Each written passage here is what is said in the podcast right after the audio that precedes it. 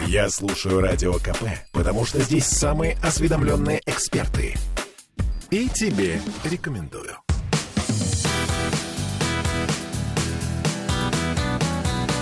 Легенды и мифы Ленинградского рок-клуба.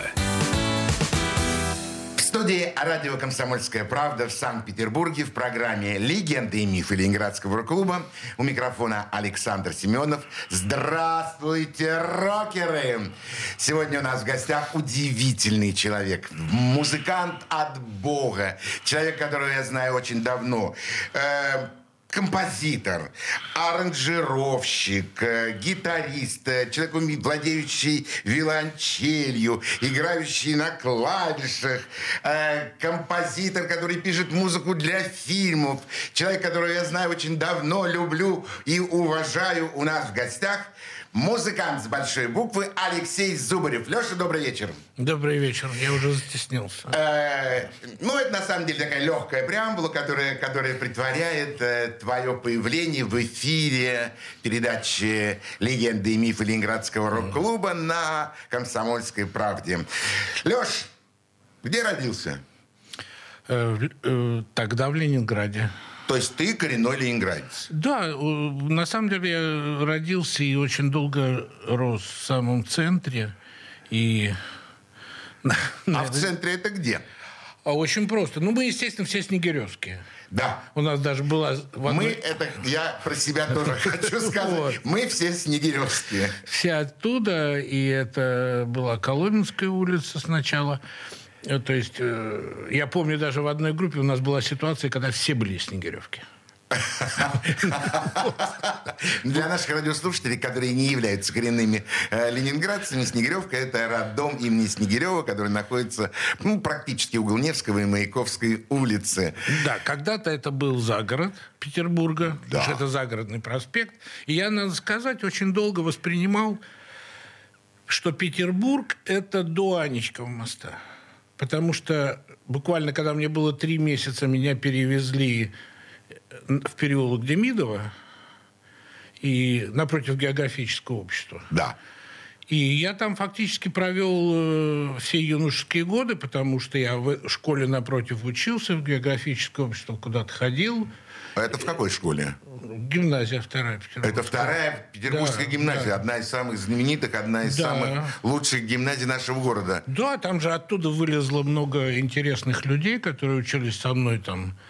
Ну, из музыкантов, может быть, менее известных был Женя Пусар, который клуб Кавалера Глюка. Ну, очень известная команда питерская. Да, Петр Трублаевич, поэт, который писал для, его для, для группы и был, пел в группе. Вася Соловьев, который седой. Да, очень много на самом да, деле. Да, Исаков, Саша, режиссер комиссажевки был. Алексей Зубарев, например. Алексей Зубарев. Леш, ты был хорошим учеником? Нет, я э, плохо учился по ряду предметов. По некоторым ужасно, по некоторым очень хорошо. То есть я мог может быть, здесь интересно о школе говорить, на самом деле, потому что, конечно, со школы я конфликтовал. И конфликт был очень быстрый, потому что, э, если уж говорим обо мне и о музыке, то дело в том, что я рано поехал на гастроли. В 12 лет я вышел на сцену с гитарой. С чем это было связано? Я играл классическую музыку какую-то там народную, выступал как ю- юный пионер. У тебя родители занимались музыкой? У меня в семье очень много музыкантов, профессионалов немного – чем занимался твой папа? Э, папа был меломан прежде всего, и из-за того, что он стал во время э, Второй мировой войны, он стал младшим лейтенантом в 17 лет. Он не смог стать художником, его не отпустили из армии. И он всю жизнь работал на космос. Он строил ракетные стапели. И при этом очень увлекался музыкой. Он э, мог высвистить Ноктюн Шопена очень чисто. Он, у него вся семья была, он младший ребенок в семье, и очень хорошо образован. Семья была из бывших, что называется. Все мы поздние дети. Я самый поздний в роду был на тот период. То есть, скажем так, моя бабушка почти ровесница Ленина. Ого. Она видела «Кровавое воскресенье» воочию, будучи курсисткой. 9 Петербург, января. Да. И она рассказывала это папе. Папа рассказывал мне, я ее, к сожалению, не застал, она раньше э, покинула этот мир. Вот. А семья была очень музыкальная, дедовская скрипка очень хорошая до сих пор у меня. Он был любитель, он был губернским землемером в Вятке. Э, все трагически сложилось в 1937-м. Вот. И чудом все, семья все-таки выжила, и мы, те, кто э, следующее поколение уже занимались музыкой, то есть у меня, получается, двоюродные сестры, моя сестра Марина была пианисткой концертирующей, Китаенко, Ну, то есть люди, связанные с э, да, музыкальным Марина творчеством. тоже, да, она дирижер в Москве была всю жизнь, сейчас уже пожилой человек. Ну, Вот. скажи мне еще, что твоя мама тоже имела отношение Нет, к мама музыке. только тогда пела. я... Ага. Мама пела, а я ее в детстве заставлял петь разные песни и аккомпанировал ей. Самая любимая песня у меня была «Коробейники». Я никогда в детстве не понимал, о чем эта песня, и поэтому приставал к ней ко всем. В школе почему-то меня тоже косо смотрели, когда я там приезжал выступать перед одноклассниками и играл им. Я не пел же, я просто играл. Меня инструментальная музыка всегда больше интересовала. А когда у тебя появился первый музыкальный инструмент? Э, Лет в 5-6 аккордеон папа мне купил. Купили, то есть тебе специально купили, да, чтобы мои- ты...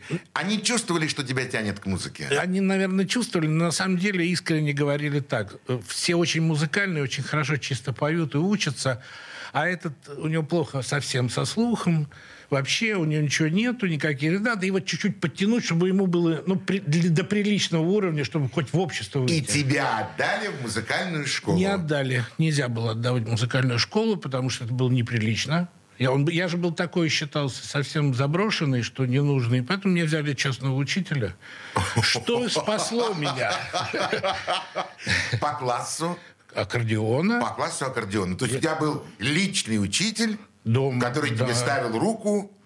Совершенно, да. И, мы- и главное, самое правильное было то, что, э, что я потом, когда преподавал, использовал во всех своих методиках, а преподавал я лет 20, вот, э, это не надо начинать с нот. Я, мне так не хотелось с них разбираться, а хитрые частные учителя, они думали, ну, ну мальчику трудно, ну дай на пальчиках ему все покажем. И на слух. Он мне сыграет, я повторяю. Он мне сыграет, я повторяю. Папа врубился один из первых, что, в общем, не, настоль, не столь бездарен ребенок. То есть ты слухач.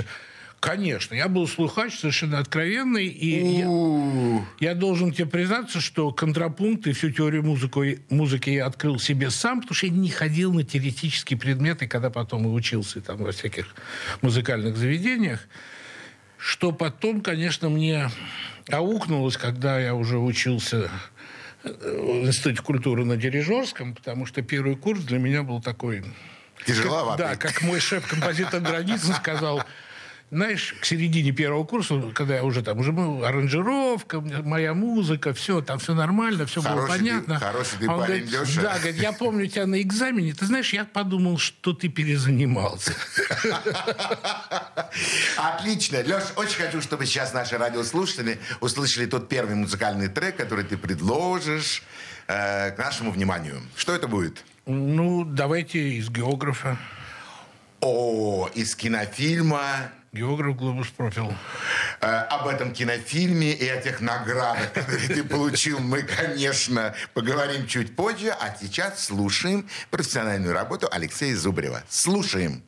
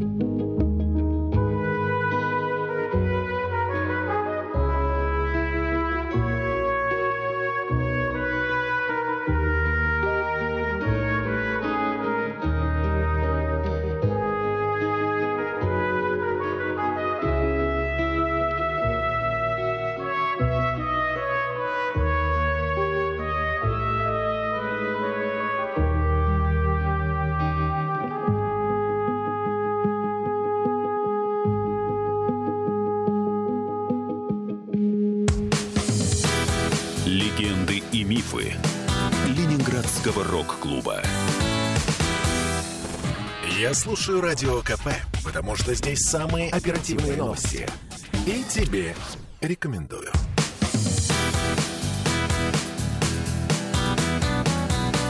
Легенды и мифы Ленинградского рок-клуба. Студии радио «Комсомольская правда» в Санкт-Петербурге в программе «Легенды и мифы Ленинградского рок-клуба». У нас сегодня в гостях музыкант, аранжировщик, композитор, участник э, музыкальных коллективов «Сезон дождей», э, «Аквариум», «Арс». Все это говорю об Алексее Зубареве. Леша, еще раз добрый вечер. Мы продолжаем э, знакомство с твоей юностью, с твоим творчеством и с пониманием тебя как музыканта.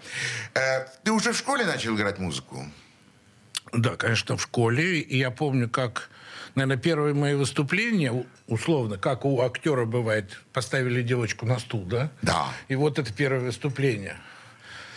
У меня было, конечно, так, что при, ко мне, я помню, пришел мой одноклассник Юра Синчил, и я ему хожу и играю на аккордеоне, и вдруг я почувствовал вот такое, я выступаю.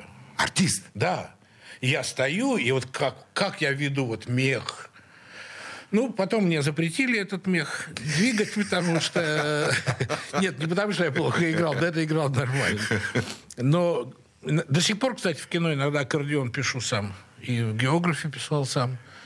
Вот. Несложный, правда, честно скажу, несложный. И ногти цокают по, по клавишам. Ну, хоть честно да, признался. Да. Ну, естественно, пока был жив Сережа Чураков, да. Вопросов не было. Сейчас и Костя писал мне многие вещи. А я выступал в детстве, да. Есть, ну, если уж разговор идет обо мне то перешел я потом на гитару, потому что из-за сколиоза запретили мне аккордеон. Надо сказать, что классическая гитара еще хуже, но никто об этом не знал. Она, по крайней мере, легкая. Нет, Ее не надо носить. Да. Можно сидеть. И еще можно ножичку вот. поставить на вот. приступочку. Да, это табуреточки, да. вот эти все элементы, прекрасные футляры, гитары.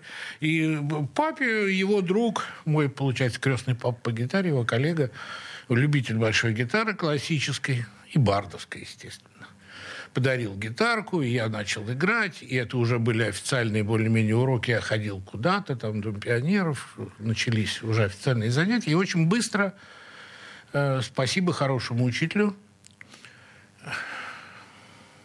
Юрий Владимирович Андреев, Юрий Александрович Андреев. Слушайте, простите, я уже вот... Годы. Да. Годы берут Много, свое. к да. сожалению, да. И э, это было, опять же, в центре города, все это здесь. И первое выступление было на фабрике Володарского. Фабрика Володарского? Да. Швейная? Швейная. Э, в цеху? В цеху. Вот это самый ужас. Я знаю, что это такое, Леша. Я выступал на фабрике Володарского. А у тебя был один цех за обеденный перерыв? Или парочку? У меня вообще было, по-моему, одно выступление. Конечно, представляешь, как я волновался и что это было. До этого я играл перед одноклассниками. Такое бывало. Вот, я что-то понимал. Но вот это ощущение на первом же концерте, когда что я играл, я не слышал точно. Потому что, ну, гитара – это синтетические струны, классика. Да. Я играю что-то народное, скорее всего. Или какой-нибудь Карули был там. Я понимаю, что меня слушают. Они, они или видят. Видимо, у них уже шум как-то притерся, они в этой всей каше могут вычленять звуки, слышать текст речи, даже гитару слышать. А для меня это не мой, не мой инструмент. И вот на рефлексе первый же концерт, знаешь, зарядочка такая. Да. На первом же концерте. Вот. Конечно, тогда я, как, я не мог анализировать результат этого выступления, но все пошло дальше. Мы играли, я выступал в школе, играл, конечно, с кем-то и что-то там. Хотя про то, что я буду заниматься не то что музыкой, а уже известно, чем музыки, я уже знал раньше лет в 7 или в 8 меня мой одноклассник спросил, а ты кем будешь? Я совершенно четко сказал ему, сейчас помню, что я буду руководить ансамблем и писать музыку в кино. В 7 лет? Да. Я четко знал. Но дело в том, что и мой рок-н-ролл начался еще раньше. поскольку я был самым младшим во всех поколениях, то в тот момент, когда в 65-м, скажем, году битлы еще играли, их переписывали на кассеты, так вот на кассеты переписывали мои старшие братья. На катушке. Они, кто, кто из них уже были студенты. А, и ты слышал эту музыку? Я сидел под столом и слушал все, что они там обсуждали и делали. Года 65-го для меня было все ясно, где весь кайф. Где весь рок-н-ролл. Да. Я не знал, как это назвать, но мне А. было все понятно уже, так сказать. Вопросов не было никаких совершенно. Конечно, мы могли говорить о том, что маленький Леша станет инженером или доктором, Да, скорее всего. Да, конечно. Но Получи высшее образование и делай все, что хочешь. Да. Ну, Это понятно. Моя мама, когда я приехал с гастролей первых из Израиля, года в 33, меня серьезно посмотрел и сказал, слушай, может быть, все-таки на юридический? 33 года. Рванем. Да, я понимаю так, что и сейчас бы она, наверное, какого-нибудь человека отправила бы меня на какую-нибудь другую работу. Но это ж нервная работа, ждать режиссера. Там, Да, да, да, это очень нервная работа. Ну, Скажи мне, ты заканчиваешь 10 класс, и э, перед тобой поступление в институт. и- Да, там получилась такая немножко петрушка. Дело в том, что я, конечно, не очень не хотел поступать в музыкальное официальное заведение. Э, Я в 14 лет я оказался уже на гастролях за границей С кем? с ансамблем гитаристов классических. Мы ездили, по-моему, дважды. Вот, играли много, реально, профессионально. То есть мы выступали иногда по 2-3 раза в день. А от кого вы ездили? Э, Это... Ну, наверное, какая-то пионерская комсомольская там дружба, еще что-то. И вы поехали. Да. Мы выиграли какой-то городской конкурс, значит, и, э, стали лауреатами. И прекрасно поехали в, по-моему, ГДР прямиком. И играли везде. Мы играли в Дринской галерее раза два или три на открытом воздухе. Играли внутри, играли на фабриках. Это сколько лет тебе было? 14.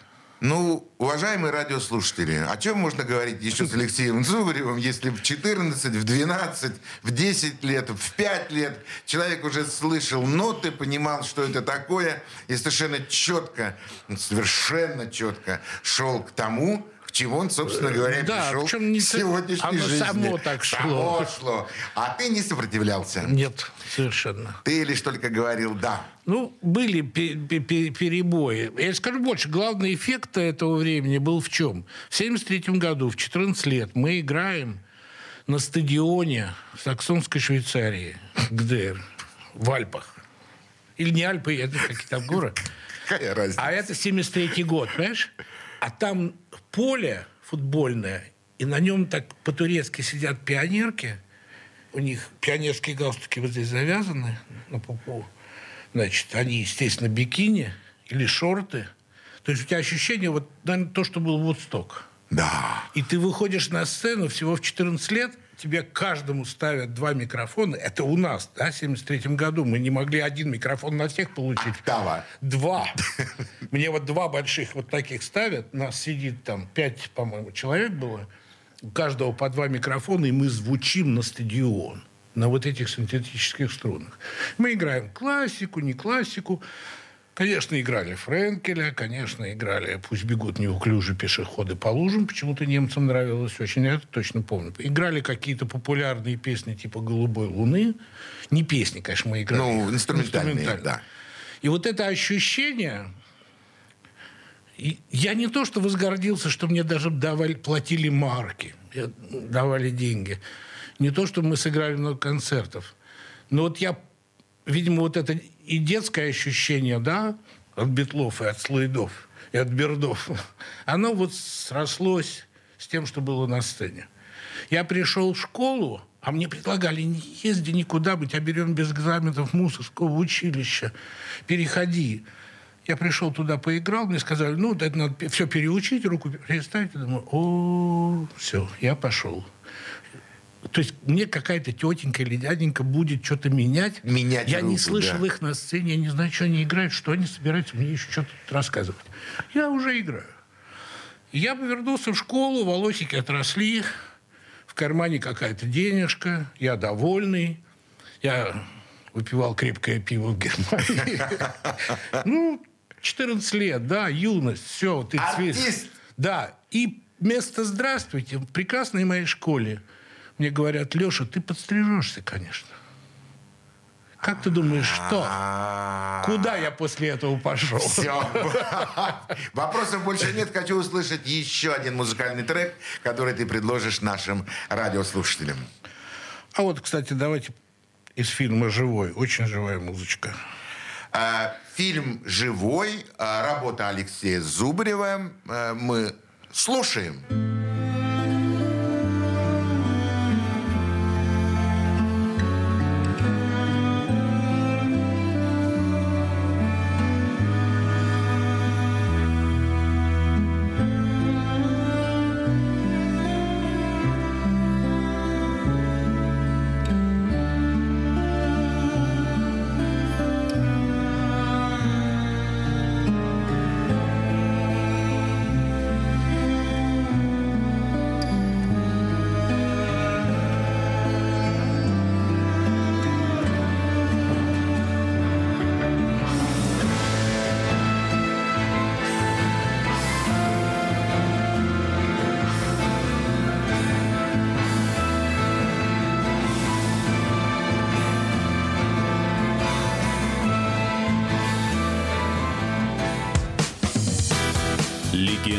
мифы Ленинградского рок-клуба.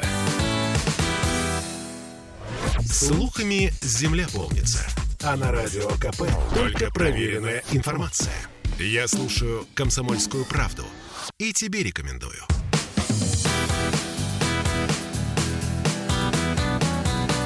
Легенды и мифы Ленинградского рок-клуба. Студии радио «Комсомольская правда» в Санкт-Петербурге в программе «Легенды и мифы Ленинградского рок-клуба». У микрофона Александр Семенов. А у нас сегодня в гостях музыкант э, группы «Аквариум», «Сезон дождей», «Арс», э, мультиинструменталист, композитор, человек, который пишет музыку для фильмов. Все это я говорю об Алексее Зубареве. Алексей, продолжим наш разговор. Э, Очень многие музыканты, которые приходили на программу «Легенды и мифы Ленинградского рок-клуба», рассказывали о своих воспоминаниях, рассказывали об своих выступлениях, и практически все вспоминали Ленинградский дворец молодежи, ЛДМ. Где я впервые увидел Алексея Зубарева? Да, конечно, в Ленинградском дворце молодежи. Потому что я работал на площадке дискотеки, а в- внутри, в, внутри Ленинградского дворца молодежи существовала фантастическая группа, о которой на самом деле мало кто знал, но сейчас мы ее представим. Группа «Арс».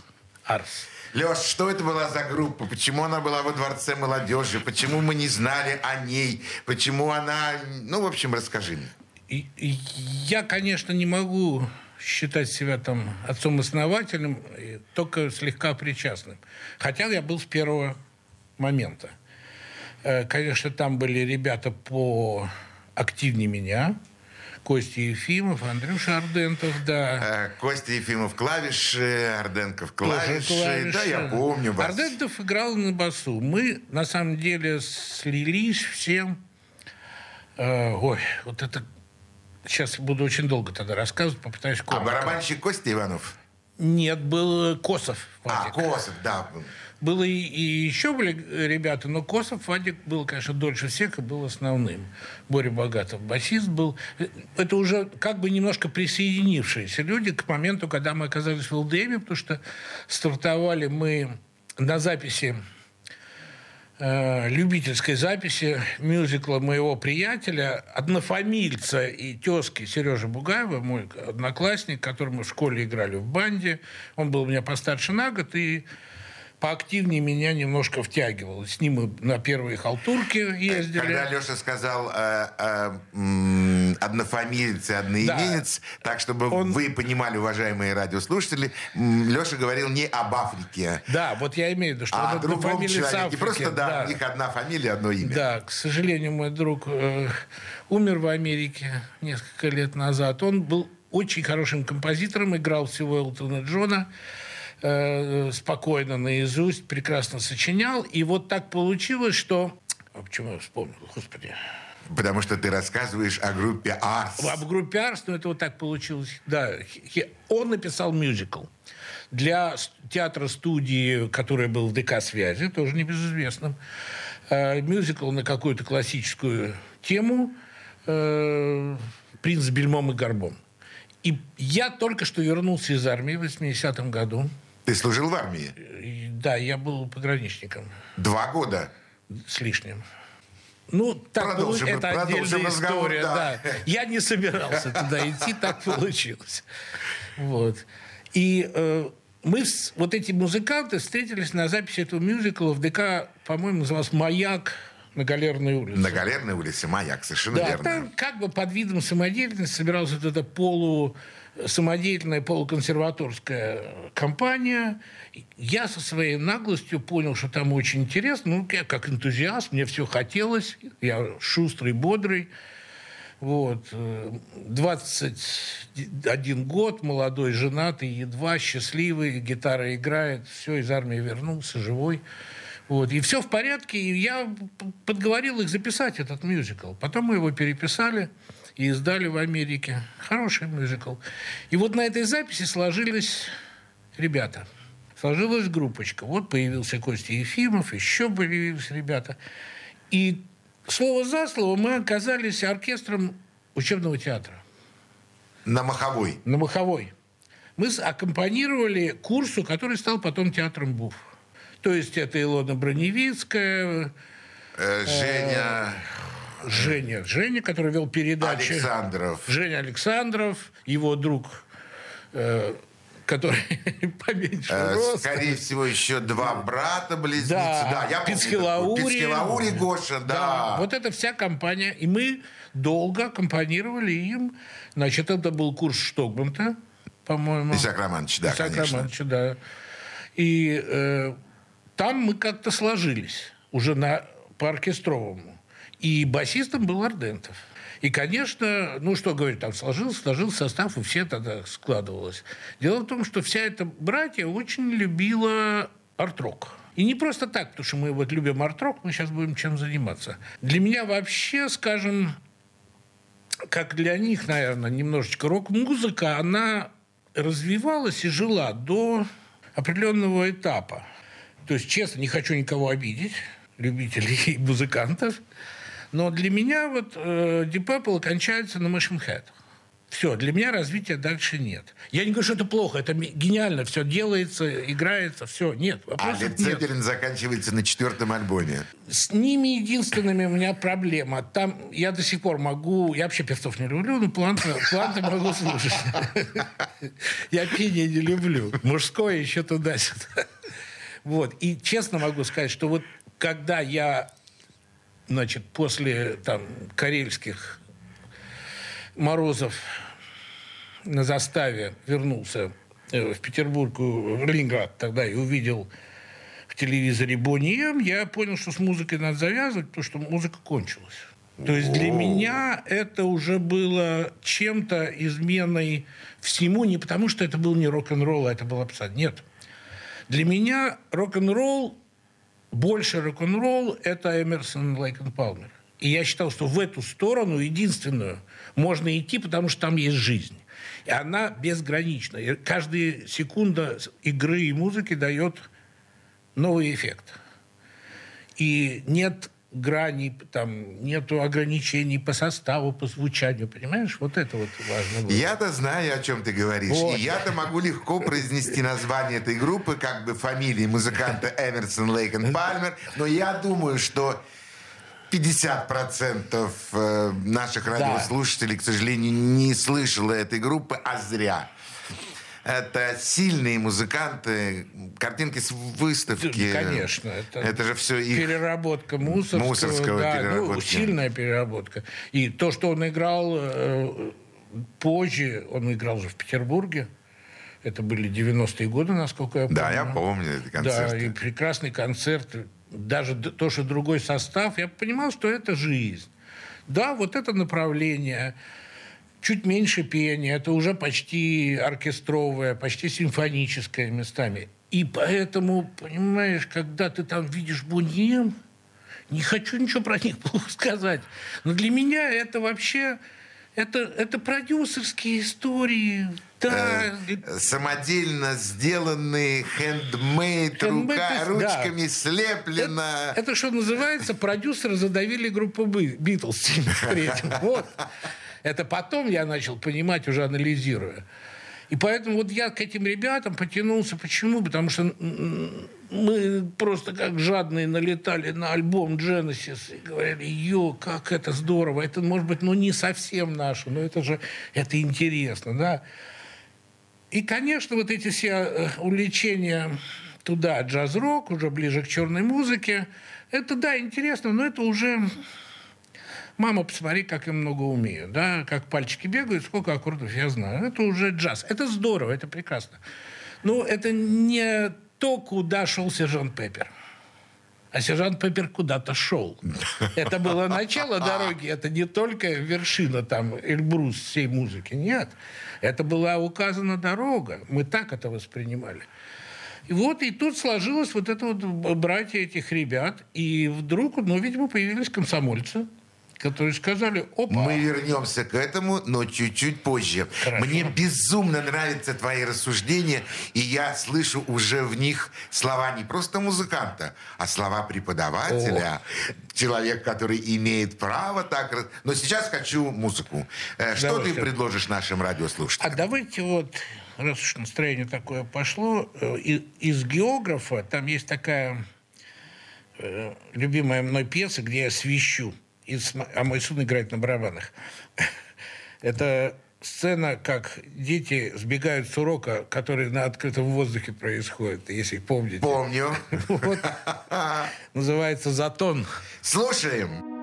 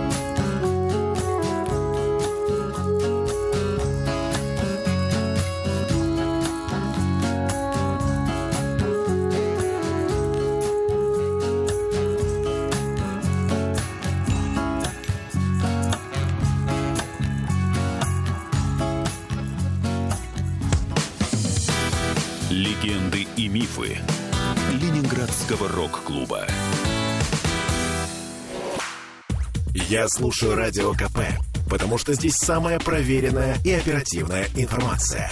И тебе рекомендую.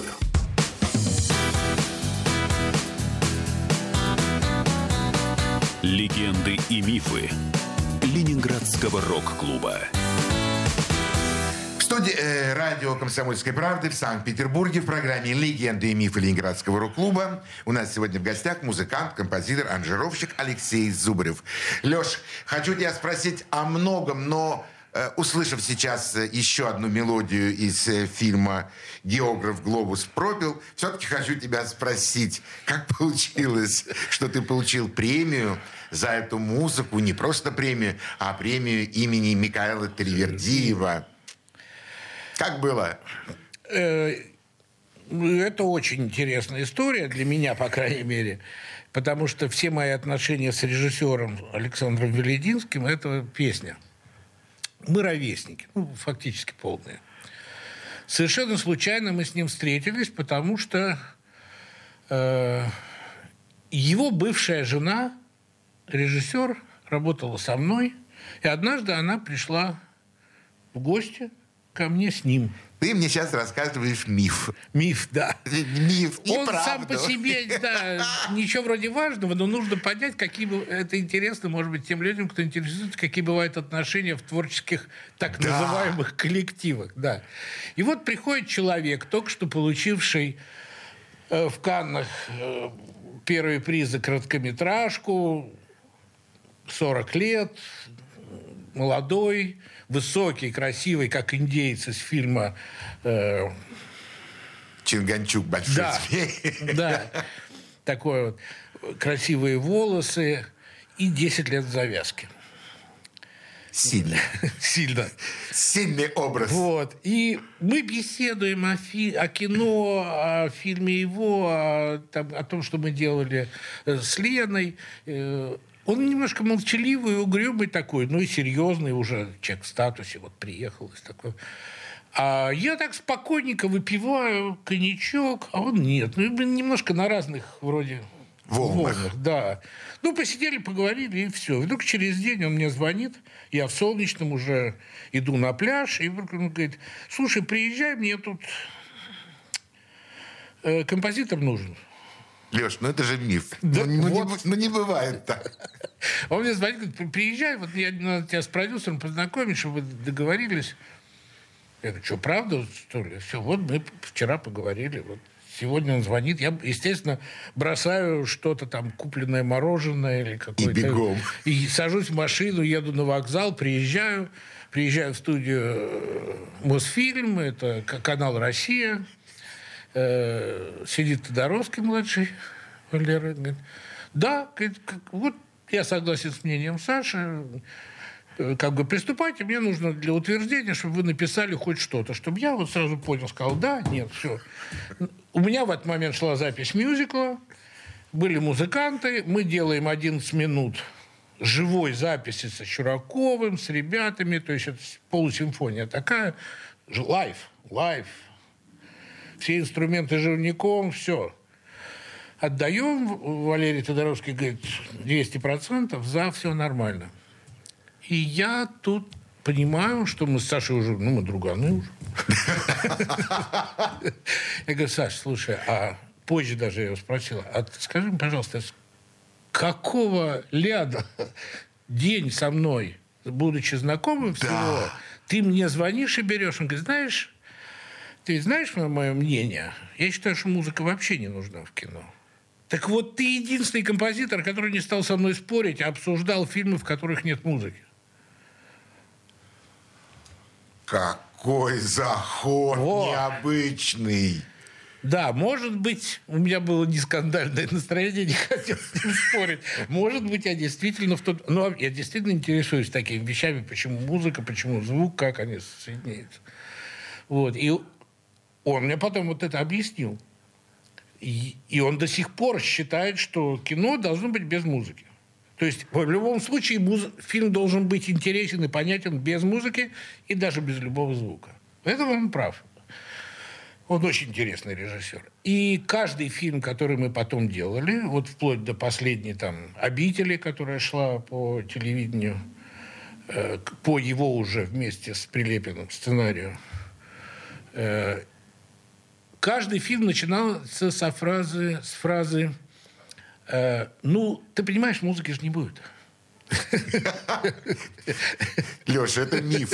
Ну, ну, не, не может... Так вот и так и происходит. И в географе было то же самое. Каждый раз он заранее говорит, ну, понимаешь, будут песни, там, песни этих, там, Владимирский Централ в тан- танцах играет. Это. Вот музыка та, что из радио, вот, вот так звучит. Другой не надо ничего. Он говорит, ну, знаешь, вот, может быть, вот в этом месте один, вот одну бы темку у меня. И вообще-то географа должен был Ва- Валерий Тодоровский снимать. Как бы для него сценарий Саша писал. Он как сценарист даже более известен, чем режиссер. Потому что он соавтор «Дальнобойщиков», «Бригады». И как бы у него Да, это серьезные, да, да, сериалы. вот. Но как бы получилось так, что ему это все до следствия досталось. Он игра, он стал снимать, и он уже монтирует его. И вот он говорит, знаешь, там музыка, конечно, поставлена, будет другая, но вот приезжай, может быть, темка. Ну, я с гастролей своих, э, э, одиноких, Заруливаю, застрял у него в Москве, не знаю почему, спина болела, там, зима, мороз. И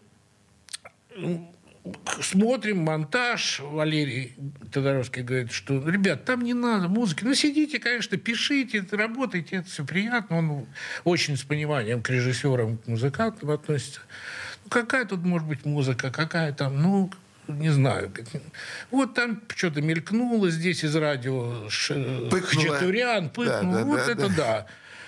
И, ну и да, это вроде и сошлись, я что-то пишу, и вдруг приезжает Саша, а я больной лежу у него в квартире.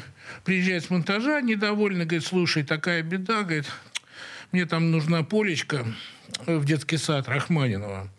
Ты знаешь, столько денег за нее требуют родственники Рахманинова. Просто ужас, нам не, не купить, это, говорит, дороже фильма. Слушай, говорит, напиши полечку. И я дочь пишу ему полечку, как-то записываю ее криво косо на компьютере. Ну, для детского садика она должна быть кривая косая. Вот. Потом ее переписали с настоящей э, дамой, специалисткой по аккомпанементу детям. Она сыграла так, как в детском саду на их пианино вот этом раздолбанном. Вот. И это в фильме так вошло. Я пишу эту полечку и уже собираюсь уезжать, отдаю флешку Саше. Он возвращается, хача, и говорит, слушай, все сказали лучше Рахманинова. А Тодоровский сказал, что дайте, дайте деньги, можно двух Зубаревых даже пригласить, которые мы сэкономили. И так мы начинаем работать на географии, потому что я уже там композитор. Все. Вот. Я больше ничего не хочу слышать, потому что сейчас мы будем прощаться с нашими радиослушателями, будем прощаться с Алексеем Зубаревым. Но вы, уважаемые радиослушатели, знаете уже, и я просто еще раз напомню, что Алексей обязательно к нам придет в следующую субботу. И в следующую субботу мы с ним продолжим его безумно интересные а, очень, очень необычные наблюдения и такие ассоциативные ряды возникают. Было просто здорово. Ну, а сегодня мы с вами прощаемся. Всего самого доброго. До свидания. Пока. Удачи. До свидания. Легенды и мифы Ленинградского рок-клуба.